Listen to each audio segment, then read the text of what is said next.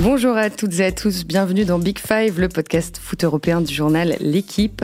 Le monde entier l'attendait depuis deux mois, et eh bien ça y est, le premier classico de la saison a enfin eu lieu, 0-0 au Camp Nou entre le FC Barcelone et le Real Madrid ce mercredi 18 décembre. La soirée a été marquée par des affrontements entre policiers et manifestants indépendantistes catalans.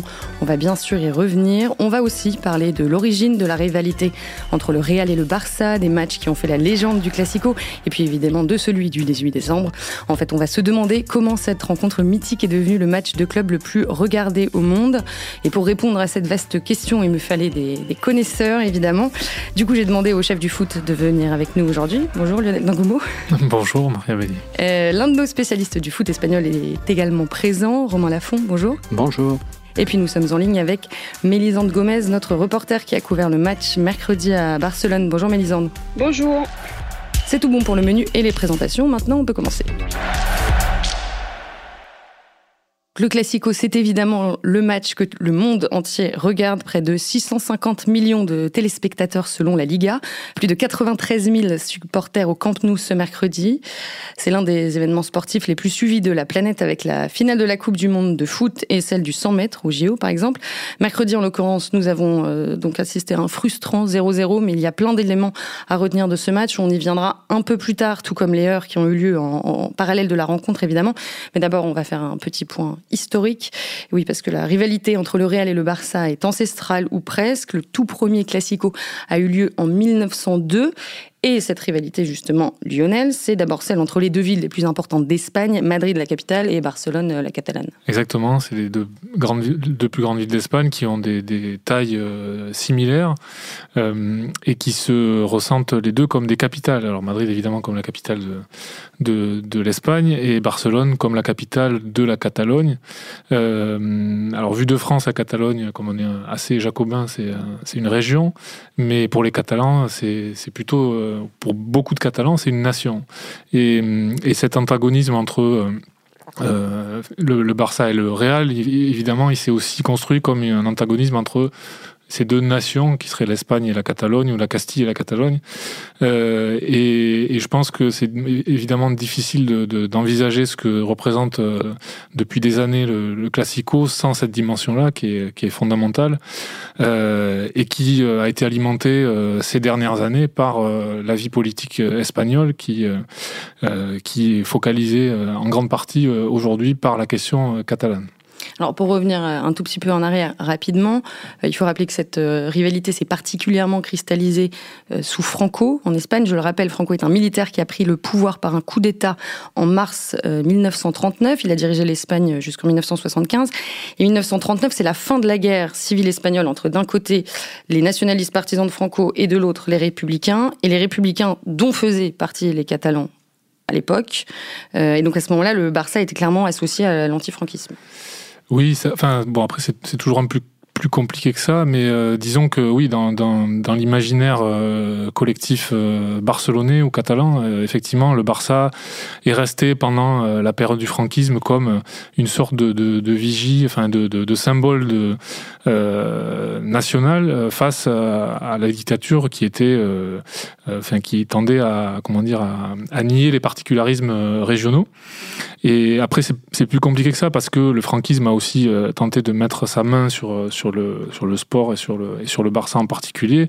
Et par exemple, un des présidents de, de l'après-guerre est un, comment dire, un, compagnon de, de guerre de, de, Franco qui avait été placé là par, par le pouvoir. Un des présidents du Barça Voilà, euh, Vendrell. Euh, mais c'est vrai que dans l'imaginaire collectif, voilà, il y a un autre président du Barça, euh, Joseph Sugnol, qui a été fusillé par les, les franquistes pendant la guerre. Donc, donc voilà, le, le Barça se, se, se, considère ou se vit comme, euh, pendant toutes ces années-là, comme euh, un symbole de, la résistance ou de, voilà, de la résistance au, franquisme donc résistance au franquisme et euh, en l'occurrence au pouvoir central de, Madrid.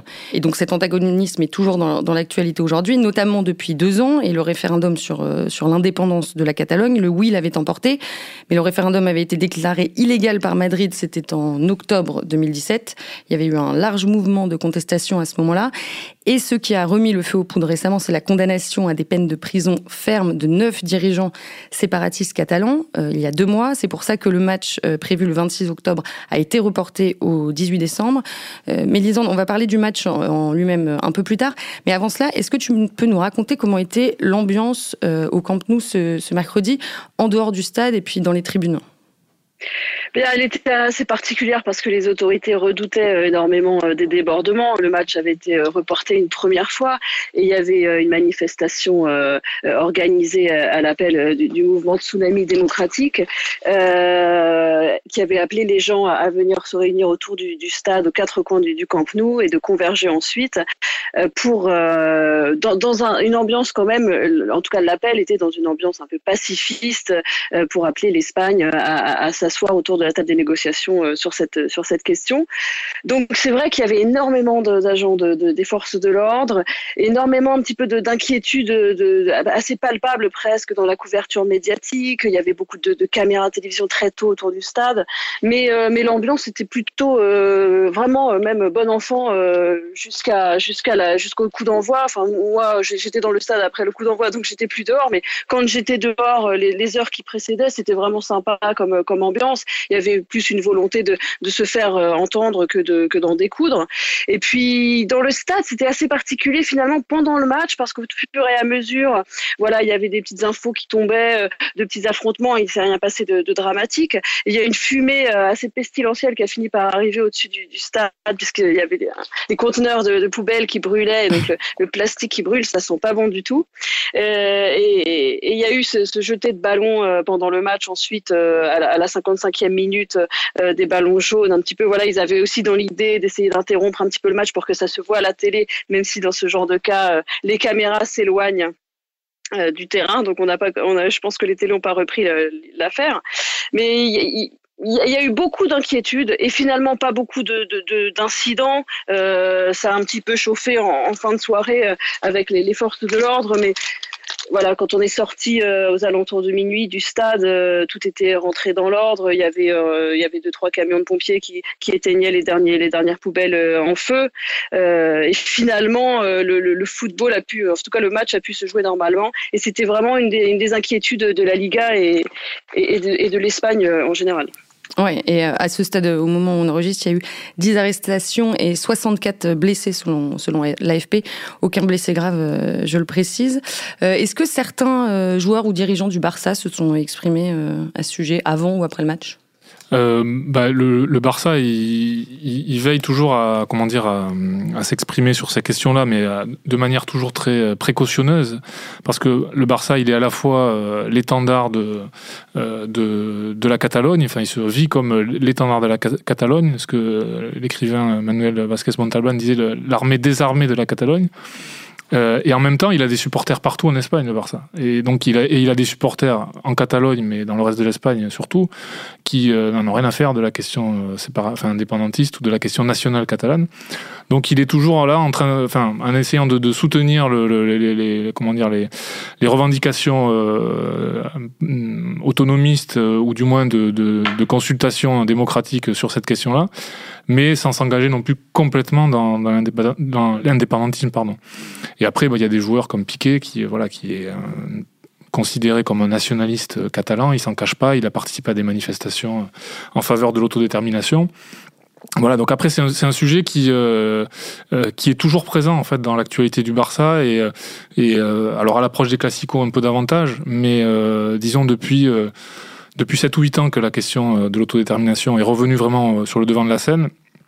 Voilà, les joueurs ou les dirigeants du Barça sont toujours amenés à en parler, à réagir et à se positionner euh, vis-à-vis des différents protagonistes de, ce sujet. Oui, tu parlais de, tu parlais de Piqué, qui lui vraiment s'est positionné. C'est assez rare quand même dans le foot des, des joueurs qui affichent leurs convictions politiques.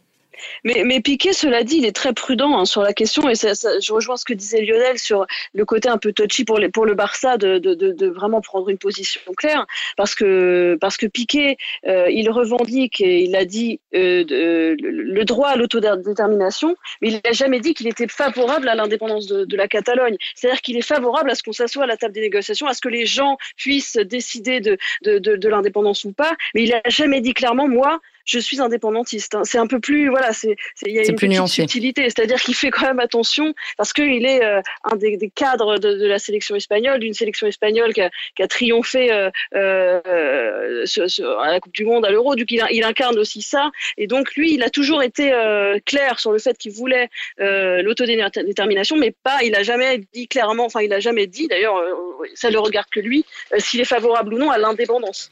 Puis les joueurs font très attention, en, de manière générale, parce que quand ils expriment une conviction politique, on peut vite leur tomber dessus. C'est arrivé notamment avec les footballeurs brésiliens l'année dernière, au moment de l'élection de Jair Bolsonaro. Les quelques footballeurs qui ont dit qu'ils étaient en faveur de ce président pour le moins controversé, euh, beaucoup de gens leur sont tombés dessus. Donc forcément, ça invite à la prudence.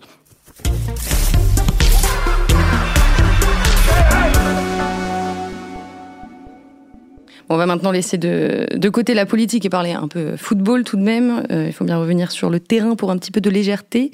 Euh, l'antagonisme brûlant entre Madrid et Barcelone a donné lieu à des matchs de légende, je pense qu'on peut le dire.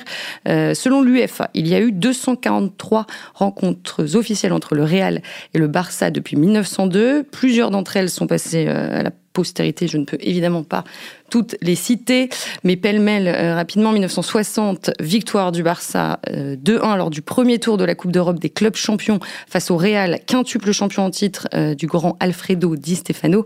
1974, en championnat, Johan Cruyff illumine Bernabeu pour son premier classico et Barcelone l'emporte 5 à 0.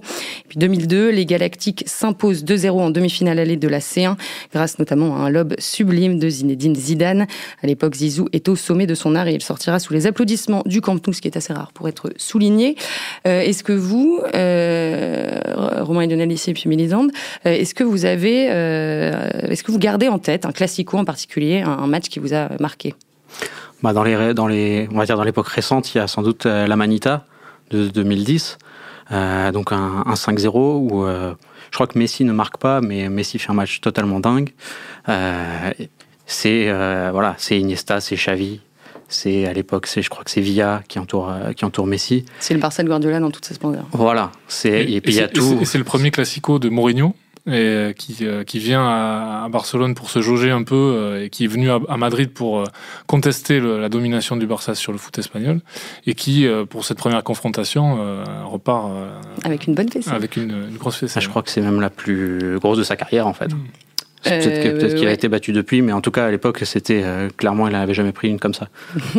Mélisande Ouais, moi je me souviens de Ronaldinho. Pour moi, le, classico que le joueur qui incarne, c'est pas, c'est vraiment Messi aujourd'hui qui, qui a mis la main et les pieds surtout sur les classicos depuis depuis une dizaine d'années. Mais mais le, la démonstration de Ronaldinho euh, au Bernabeu, ça devait être euh, en 2004, 2005. 3-0 en novembre 2005, ouais j'ai pas l'année en tête, mais il fait un doublé ou un triplé. Il est acclamé par le, enfin, il est en tout cas applaudi euh, par une standing ovation du stade Bernabeu. Et c'était un joueur, enfin, c'est, c'est, vu du stade, un joueur comme ça, c'était extrêmement spectaculaire parce qu'il y avait une espèce de, de, de, de, de virtuosité et il pouvait toujours tout se passer à n'importe quel moment. Et là, de voir le public adverse vraiment euh, applaudir, euh, comme il l'avait fait d'ailleurs dans l'autre sens pour Zidane, effectivement, c'est des moments assez rares et euh, qui restent. quoi. Moi, j'ai pas de souvenir en particulier à part celui qu'a évoqué Romain, mais pour avoir été pour avoir été correspondant là-bas pendant trois ans, donc avoir été souvent au Camp Nou pendant trois ans, les, les classicos, c'est des moments dans la saison qui sont vraiment très particuliers euh, le Camp Nou, c'est un, on dit que c'est souvent c'est une ambiance de théâtre et c'est vrai, c'est-à-dire c'est un stade qui est pas particulièrement effervescent où les gens viennent plutôt euh, regarder euh, le spectacle que pousser leur équipe à la manière d'autres grands publics européens. Mais alors je sais pas, Mélisande nous dira peut-être si c'était le cas ou pas hier, mais sur il y, a que sur ces matchs-là où vous sentez vraiment que le public a envie de de, de comment dire de pousser son équipe et il y a une atmosphère, une électricité qui a que pour des, très très grands matchs de Ligue des Champions, un quart de finale, une demi-finale. Et ça tranche vraiment. On a vu le, tifo euh, d'avant-match hier. Il n'y a que pour ces matchs-là que vraiment il y a des, des, grands tifos comme ça. Et euh, donc même si c'est pas un match comme hier où il n'y a pas un spectacle hors du commun, euh, ça reste quand même un rendez-vous dans la saison qui est comparable à aucun autre. Alors le bilan total des Classicos, c'est 96 victoires pour le Barça, 95 côté Real et 52 matchs nuls. C'est le match entre équipes espagnoles qui a eu lieu le plus souvent. Euh, et puis alors, vous les avez évoqués euh, évidemment. Enfin non, en fait, vous en avez évoqué un. Euh, difficile en 2019 de parler du Classico sans mentionner les noms de Lionel Messi et Cristiano Ronaldo. clairement, le, le Classico est entré dans une autre dimension avec ces deux monstres. Bah oui, en même temps, euh, c'est tout simple, c'est que maintenant, c'est sur les dernières années les deux clubs qui ont gagné le plus la Ligue des Champions, parce qu'il y, avait y avait Ronaldo et Messi.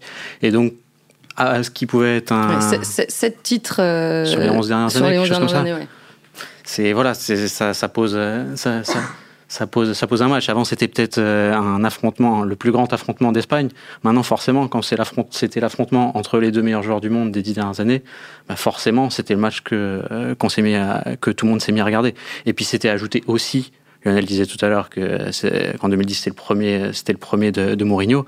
Euh, la rivalité Mourinho-Guardiola, elle a vachement fait aussi pour ce pour pour l'électricité de de, de, ce de, de ce de ce de ce match de cette rivalité. Aujourd'hui avec Zidane, c'est beaucoup plus policé parce que Zidane, c'est pas c'est pas le même genre que Mourinho, on va dire. Mais ce qui est étonnant, c'est que la rivalité entre les deux n'a duré que deux ans finalement, de 2010 à 2012, et pourtant euh, aujourd'hui, quand on parle du Classico, ils font partie des noms qui viennent en tête. Mais, euh, parce qu'il y a eu aussi pendant cette période-là, c'était vraiment il y a eu une euh, comment dire une succession de Classico marquants. Il y a aussi le, la, victoire en Coupe du Roi, finale de la Coupe du Roi à Valence. Du Real de Mourinho contre le, le Barça de, de Guardiola, euh, et, euh, et, avec une atmosphère qui était devenue euh, irrespirable. Et euh, bon, il y a la succession de, je sais plus, c'est cinq ou six classicos d'affilée. Euh, Quatre en moins de trois semaines. Voilà, qui, qui, qui voilà, il, il, se jouait quasiment tous les trois jours, et, et avec des épisodes qui sont qui sont restés fameux et qui sont restés dans l'inconscient collectif des deux des deux clan, on va dire. Par exemple, il y a le, il y a le doigt dans l'œil de, de Mourinho euh, à Villanova, qui à l'époque était le, l'adjoint de, de, Guardiola et euh, donc était un, un, incident assez euh, enfin, pas, pas, pas, très euh, pas très sympa et, sérieux, mais que les, les, les, fidèles de Mourinho parce qu'il avait à Madrid des supporters qui étaient quand même fanatiques de, de sa personnalité euh, avaient détourné en disant euh, Mourinho ton doigt nous montre le chemin voilà qui était en, gros voilà donc qui, qui, qui comment dire louer le fait que Mourinho soit allé défier comme ça de, de manière presque physique Guardiola à travers son adjoint donc il y a eu plein d'épisodes comme ça des, matchs assez violents aussi. Enfin, c'était pas toujours beau à voir jouer. Euh, Il y avait Pep encore à l'époque. Ouais, voilà. Et donc entre la rivalité Ronaldo-Messi, la rivalité Mourinho-Guardiola, le fait qu'à cette époque-là, euh, c'était quand même, enfin, ça allait toujours, mais deux, des équipes, euh, les deux meilleures équipes européennes. voilà, ça, c'était une période un petit peu à part. Aujourd'hui, ça a perdu un peu de ce sel-là. Ça reste un grand match, mais c'est peut-être plus, autant le match qui, euh, qui domine tous les autres. Quoi. Parce que à cette époque-là, enfin, je pense qu'il n'y avait aucun match qui pouvait rivaliser, euh, que ce soit dans la, le niveau de, de, jeu ou dans le niveau de star, etc., dans, dans l'intensité entre de, de ce match-là. Aujourd'hui, euh, peut-être qu'un City-Liverpool euh, vaut autant, sinon plus, qu'un Real-Barça. Oui, ça se discute. En tout cas, tu disais que c'était souvent chaud. En l'occurrence, ce mercredi, ça, ça, ça a été euh, pas mal. Trois cartons euh, côté barcelonais et cinq euh, côté euh, merengue. match très disputé, très technique aussi, mais bon, donc 0-0 à la fin. une première depuis 2002. Mais Lisande, comment expliquer la domination du Real au Camp Nou? Euh, je pense qu'elle était collective, euh, très clairement dans, le, dans, leur, euh, dans leur agressivité. On a senti très vite des Barcelonais un petit peu en dedans, euh, comme s'ils avaient peur de ce qui, allait pouvoir leur arriver. On avait l'impression d'une équipe qui n'était pas sûre de grand chose et qui pouvait, et qui craignait de prendre euh, une défaite à domicile contre le Real. Et euh, ils ont été un peu mangés au milieu de terrain, enfin même complètement mangés au milieu de terrain. Il y a eu un impact très fort de dès, dès, le départ. Il y a eu un énorme pressing euh, madrilène qui a été qui a été constant pendant pendant tout le match avec un petit, ça a un peu faibli en, dans le dernier quart d'heure, ce qui est logique parce que ils étaient fatigués.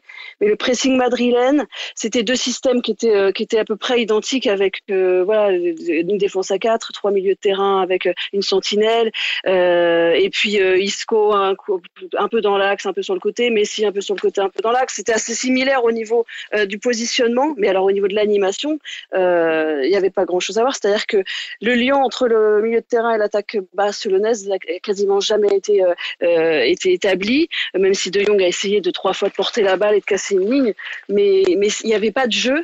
Et on parlait de, de, de Messi et Ronaldo, et c'est encore ça aujourd'hui, c'est-à-dire qu'on sent le Barça euh, dépendant complètement des, inspirations euh, de, Lionel Messi. Et, ils le cherchent énormément d'ailleurs au moment de construire parce qu'ils n'ont pas d'autres idées en tête quand, l'adversaire est aussi fort et, qu'il met autant d'impact.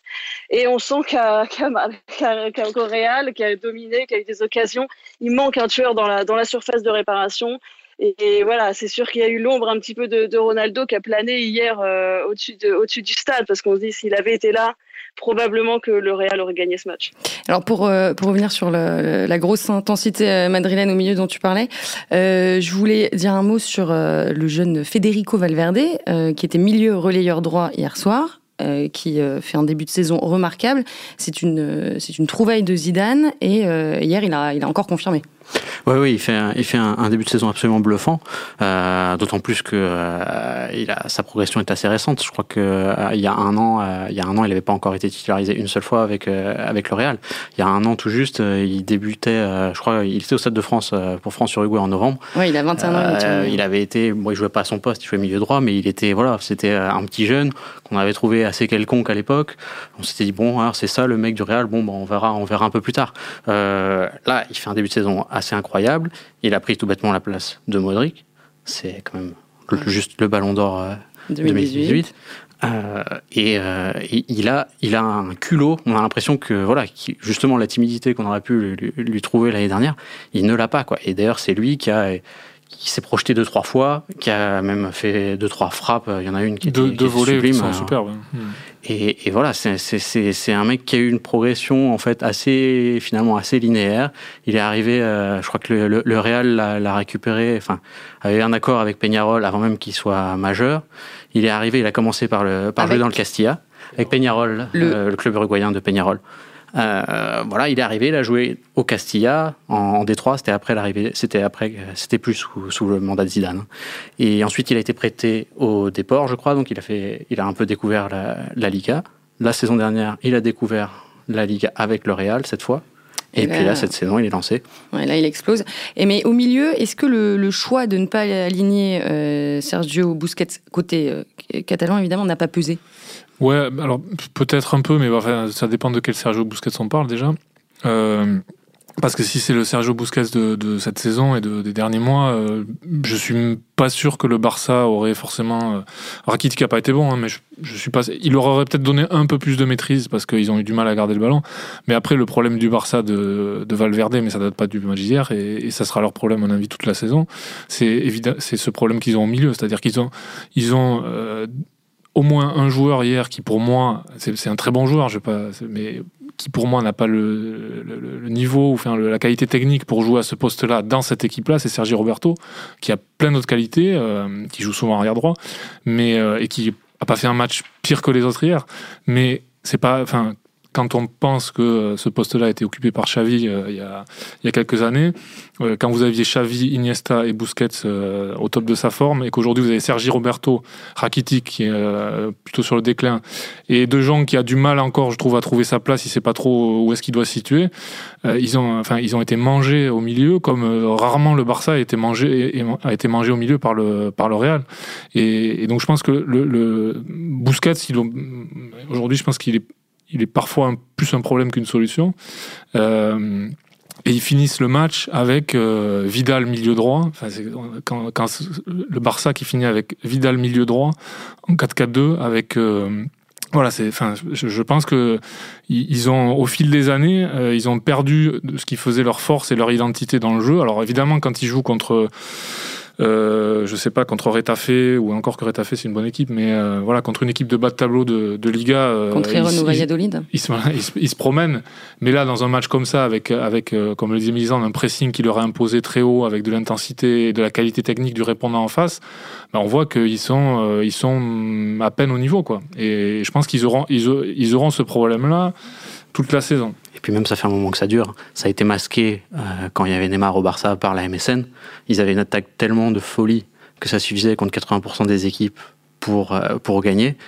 Mais dès que la MSN tournait pas, bah, je crois que c'est en 2016, ça, le, le, le, Barça a pu, a pu exploser après, à certains, après, certains Il y avait encore euh, Iniesta jusqu'à 2015 qui était à vraiment un très bon niveau, Rakitic qui à cette époque-là était vraiment très fort, et Busquets qui euh, voilà, était encore dans ses, dans ses belles années. Mais je pense qu'effectivement, c'est allé en se dégradant, et après, euh, voilà remplacer Xavi et Iniesta euh, consécutivement, je pense qu'il y a peu de clubs qui, qui, en seraient capables. Ils se sont un peu trompés dans le recrutement aussi. Voilà, André Gomez et des joueurs comme ça. Mais, euh, mais aujourd'hui, c'est là qu'est leur problème parce que euh, bon, Griezmann, ça marche pas très bien non plus, mais, mais c'est d'abord au milieu. On l'a vu hier qu'ils ils n'arrivaient pas à garder le ballon et, et, c'est là et c'est là que le Real leur a fait très mal. il fait des petits garçons, par mm. surtout en première mi-temps. C'était c'était assez assez incroyable de, de, de, voir cette équipe barcelonaise aussi aussi faible au milieu. Et euh, est-ce que le fait qu'il n'ait pas inscrit euh, de but, le Barça d'ailleurs, c'est la première fois depuis un, mois et demi que, ça arrive, est-ce que c'est dû aussi à la très bonne euh, défense du Real Parce qu'on a senti Ramos et Varane particulièrement solides hier soir, Misande. Le Real a très bien défendu. Ils ont défendu collectivement. Euh, dès qu'ils perdaient le ballon, il y avait un, gros pressing et il y avait aussi une grosse discipline dans, le repli. C'est vrai que la, charnière hier a dégagé une impression de, facilité euh, assez euh, assez marquante hein, depuis les tribunes. voilà, c'était rodé. C'était une, belle copie, on va dire. Je pense que quand vous êtes entraîneur, vous voyez ça, vous avez le temps de voir venir. Casemiro devant fait beaucoup de bien, mais aussi il y a un problème. Effectivement, le, le milieu de terrain du Barça. C'est le, vrai problème de cette équipe. Mais il y a un problème, je pense aussi dans l'animation, euh, de, voir, de voir les trois, les trois attaquants. Euh, voilà, vous voyez le 11 du Barça, le 11 qu'il a à disposition et ce, que ça donne sur le terrain à chaque gros match, parce qu'on les a déjà vus comme ça en difficulté en Ligue des Champions. On a déjà senti à quel point c'était Messi qui déciderait du sort de cette équipe. Si c'était Messi avec une équipe moyenne au milieu, je comprendrais. Et là, vous prenez Griezmann, qui est un des tout meilleurs joueurs de Liga, pour le coller à, la ligne de, touche à gauche, alors que c'est plus son poste, et que Valverde répond oui, mais jouait comme ça à la Real Sociedad, c'est-à-dire il y a dix ans euh, avant de devenir le buteur euh, qu'il est devenu aujourd'hui. Euh, il y a, moi, je pense qu'il faut, je pense qu'il y a mieux à faire dans, dans voilà, tactiquement et, et dans l'animation offensive de cette équipe. Évidemment que ça passera par une meilleure assise au, milieu de terrain, mais si le Real n'a pas pris de but, c'est aussi parce que le Barça n'a pas, fait, pas fait assez pour en marquer. Quoi. Et est-ce qu'il n'y a pas aussi un problème euh, Luis Suarez? Le, je sais pas si c'est le problème Luis Suarez. Je pense que c'est un problème. Euh, c'est le problème de, renouveler euh, une équipe qui, à certains postes, arrive en bout de course. et de la même bah, façon qui dans Suarez peut-être dans Suarez mais on parlait de Busquets tout à l'heure voilà euh, Zidane au Real au bout d'un moment il a sorti Modric et il a mis Valverde c'est pas c'est pas un choix facile mais euh, voilà aujourd'hui c'est Valverde qui est titulaire Modric est sur le banc euh, ils ont recruté De Jong mais pour moi alors je sais pas voilà pour moi si vous prenez De Jong c'est pour le faire jouer à la passe où joue Busquets et je pense qu'ils auront un problème tant qu'ils n'auront pas réglé ce problème-là. Et Suarez, c'est exactement pareil. C'est-à-dire, ils ont pris Griezmann, mais ils ont gardé Suarez et Suarez, on hier, c'est pas lui qui sort alors qu'il n'a pas été très bon. Euh, et Suarez, tant que euh, voudra jouer là et que Messi sera là, il jouera. Donc euh, ils ont ils ont ce problème-là à, certains postes. Ils l'ont déjà eu et ils l'auront aussi peut-être avec Piqué à un moment donné. Même si hier je trouve qu'il a été plutôt pas mal. Mais donc c'est plutôt de, voilà, je pense qu'ils ont un problème de, management de l'équipe et de et de choix de recrutement. C'est-à-dire que les choix de recrutement qu'ils font, ils sont pas forcément suivis après dans les choix stratégiques de l'entraîneur. Et voilà, je pense qu'ils ont, il y a un problème de, renouvellement qui est. C'est presque impossible d'être le troisième homme aujourd'hui, parce qu'on a l'impression que d'un coup, alors que Dembélé ça n'a pas marché, Coutinho ça n'a pas marché, Griezmann on dit hein, il a du mal, etc. Au bout d'un moment, c'est pas que des tocards, ça c'est pas possible quoi. C'est qu'à un moment, les deux, les deux, Suarez plus Messi, euh, on ne sait pas où mettre le troisième parce qu'en fait, euh, c'est plus un 4-3-3 euh, comme ça pouvait être à un moment où Messi jouait sur un côté, il y avait un avant-centre et un ailier gauche, ou c'est plus le 4-3-3 où il y a Messi en, faux numéro 9. Là, maintenant, c'est un espèce de, système hybride où Messi fait un peu ce qu'il veut, Suarez, il va, il va, il va, il reste là où il peut parce qu'il peut pas, c'est pas un mec, c'est pas Benzema, il peut pas dézonner comme ça 28 fois par match. il a plus rien du tout, mais même dans la qu'il n'a pas le coffre ou il ne l'a plus. et donc, je pense pas que ce soit le problème que Messi dézone, enfin que Messi fasse ce qu'il veut sur un terrain. Je pense que n'importe quel entraîneur, euh, il, lui dit toi, tu veux, c'est bon, toi, tu peux faire ce que tu veux. C'est effectivement qu'il y a des, joueurs qui sont, voilà, il y a, une génération, enfin, oui, il y a une génération, il y a une équipe extraordinaire Et, petit à petit, elle est en train de, sortir de scène. Alors on l'a vu au milieu, bah, ça fait mal parce que c'était deux joueurs, euh, comme il y en a très rarement, deux, deux ensemble dans, dans, la même équipe en club et en sélection, comme il y avait eu Xavi Iniesta. Et maintenant, il y a d'autres cadres de, de, de l'équipe, même si Suarez, il est moins historique, mais on sait qu'il est très proche de Messi, qu'il faut faire sortir de scène avec, comme disait Lionel, un entraîneur dont on a l'impression qu'il n'a pas complètement la main sur tout le sur, sur, tout le vestiaire quoi. Ce qui est normal quand il y a des monstres pareils dans le dans le vestiaire, mais ce qui pose forcément problème. Pas pour gagner une, Liga éventuellement parce qu'il y a des joueurs extraordinaires, mais pas pour gagner une Ligue des Champions ou pour avoir euh, une, une, grosse intensité dans, dans tous les gros matchs et eh ben, on voit que l'équipe elle a des, lacunes euh, à, plusieurs postes qui sont vraiment problématiques.